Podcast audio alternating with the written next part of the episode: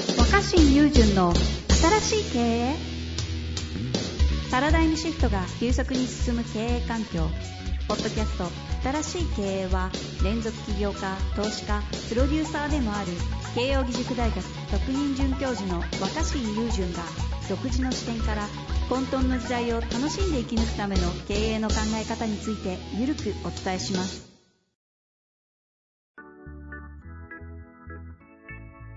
こんにちは、遠藤和樹です。若新友純の新しい経営、若新さんよろしくお願いいたします。はい、お願いします。さて、今週も行きたいと思いますが、早速いいですかね、質問いっちゃって。お願いします。はい、ということで今日はですね、IT ですね、業種は、の経営者30歳の方からご質問いただいてます。はい。えー私は経営者なのですが、人付き合いが苦手です。うん社員に対しては私が採用面接をして入社しているので苦手意識はありませんが、外のパートナーや会経営者との付き合いが特に苦手です。現在創業の事業が売上7億に育ち、次の事業の目を見つけられ、えー見つけなければいけないので、どんどん外に出てセレンディピティを獲獲得せねばと思っておりますが、人付き合いがうまくなるコツや人付き合いが好きになるコツがあれば教えてくださいということですね。なるほど。セレンディピティ。久々に聞きました。どういう意味でしたっけなんかぐ偶然の出会いによって本質的なこうきっかけとか学びみたいなのに気づくとかそんな感じじゃなかったですっけ なるほど。いや、でもそれ別に会社の業績順調なんですもんね、本業が。ですね。なので次、次だっていうフェーズみたいですね。うんうんうん。いや、あんまりそんな無理して人付き合いしなくていいと思うけど な。あ、そっ ち根本的にね。そうですね、人付き合い。うん、やっぱ、その経営者の生き様って、うん。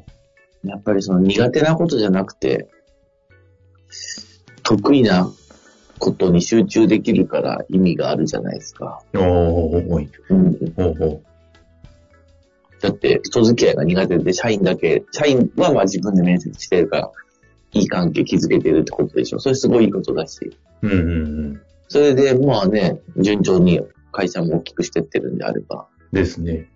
うん。もうなんか、そのも、それよりも、うん。むしろ、なんで自分はその人付き合いが苦手なのに、そこまで会社を大きくしていくことができたのかってことを、振り返った方がいい気がするな。ああ、そこの紐解き、振り返りの方が。うん、例えば、多分その社員さんはすごい大事にしてうんうんやってきたんだろうから、例えば、直接聞いてみる。仲のいい社員に、自分はこんな人付き合い苦手なうのん。にな、るほどね。うんうん。ねな、なんでみんな、会社ここまでやってこれたと思うとか、何が良かったんだと思うっていうのを反省会して、ああ。むしろその人付き合いじゃない部分でな、自分とどんないいとこあったのかっていうのをうんうんうん明らかにしたら、もうそこをもうもっともっとめちゃめちゃやるっていうか、うん。なるほどね。うんうんうんうん。うん。若新さんらしい感じですけど、うん。ちなみに、若新さんの話してもあれですけど、若新さんって僕の中で、人付き合いが苦手なのか得意なのか結構よくわかんない人の印象なんですけど、そこって自己そうだね認識的にはどうどうなんですかその振り返り。僕はひ人付き合いは得意か苦手かじゃなくて好きなんですよね。ああ。うん。まあ、得意苦手と。と好き、得意苦手と好き嫌いってまた別あるじゃないですか。はいはいはい。好きでも下手くそなことってあるし。ああ、なるほどね。うんうん、面白いですすね。げえ得意か、すごい得意かっていうとね、やっぱちょっと、うん深く考えすぎたり、気にしすぎたりするとこもあるから、それってこう、まあある意味人付き合いは別にこう、いや、いや、なんか上手とは限らないとは思うんだけど、うん、うんまあ根本的に嫌いじゃない。ああ、そこね。この方もなんか、ソーシャルバーンされっていうのもありそうですもんね。苦手っつってますけど。うん。うん。まあでも、いや、そこより僕やっぱ大事かなって思うのは、はいはい。その、なんか、つまり、人付き合いできなくても、会社を伸ばすことができてきたわけで、うん。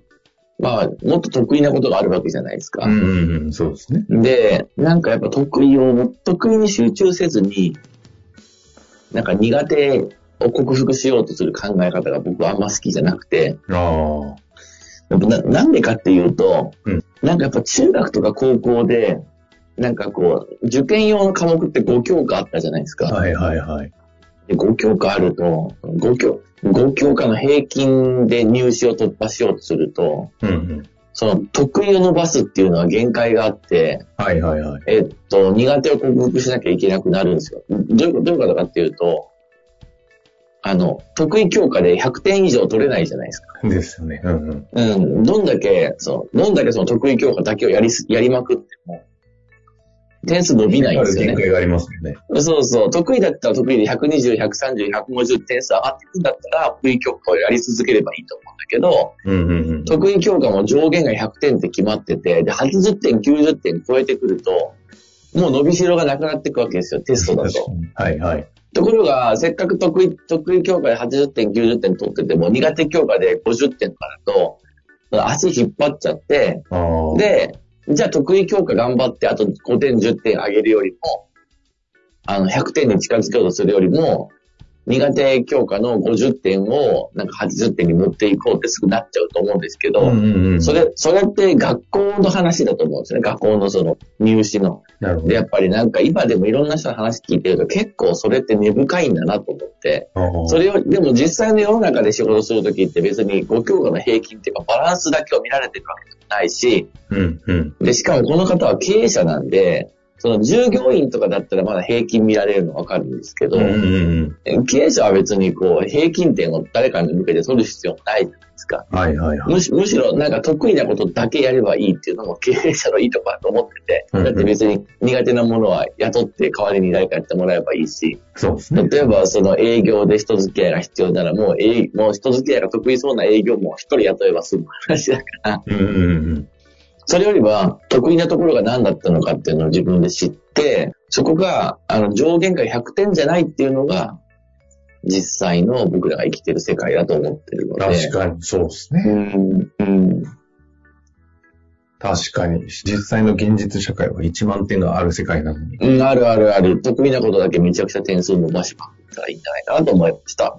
なるほど。いや、でもここはもうシンプルにそういうことですよね。なので冒頭に即答されたように、しなくていいんじゃないですかっていうのがまずあって、うんなぜかというと、得意を伸ばしていって、それをまず認識して振り返ったりしながら、若新さんの得意で言うと対話とかなんですかね。おおしゃべりか。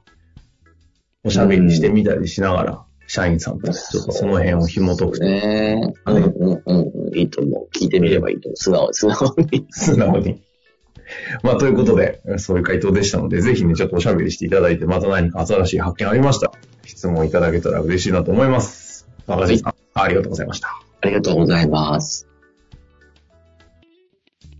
本日の番組はいかがでしたか番組では若新雄純への質問を受け付けておりますウェブ検索で「若新雄純」と入力し検索結果に出てくるオフィシャルサイト「若新ワールド」にアクセスその中の「ポッドキャスト」のバナーから質問ホームにご入力ください